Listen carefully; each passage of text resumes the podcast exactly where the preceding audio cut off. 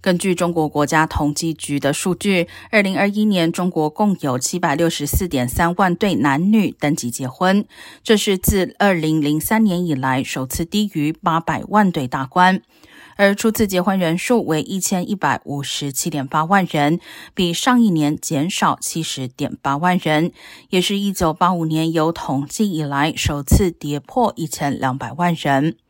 二零一三年是中国初次结婚人数的最高峰，达到两千三百八十五点九六万人，而八年间下降了百分之五十一点五，被认为与适婚人数减少、初婚年龄推迟、经济压力、婚恋观念变化等有关。